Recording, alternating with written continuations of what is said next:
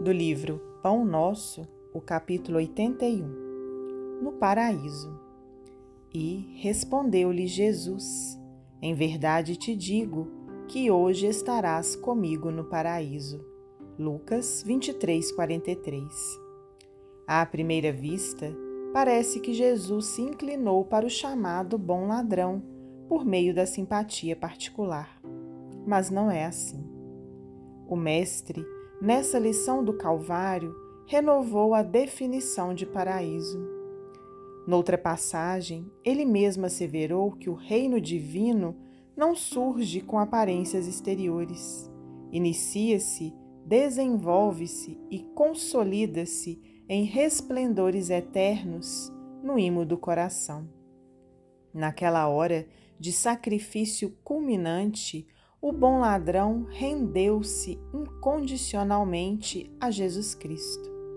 O leitor do Evangelho não se informa com respeito aos porfiados trabalhos e às responsabilidades novas que lhe pesariam nos ombros, de modo a cimentar a união com o Salvador.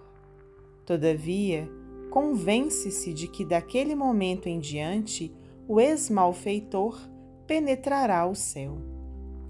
O símbolo é formoso e profundo e dá a ideia da infinita extensão da divina misericórdia. Podemos apresentar-nos com volumosa bagagem de débitos do passado escuro ante a verdade, mas desde o instante em que nos rendemos aos desígnios do Senhor, aceitando sinceramente o dever da própria regeneração, avançamos para a região espiritual diferente, onde todo jugo é suave e todo fardo é leve. Chegado a essa altura, o espírito endividado não permanecerá em falsa atitude beatífica, reconhecendo, acima de tudo, que, com Jesus, o sofrimento é retificação e as cruzes são claridades imortais.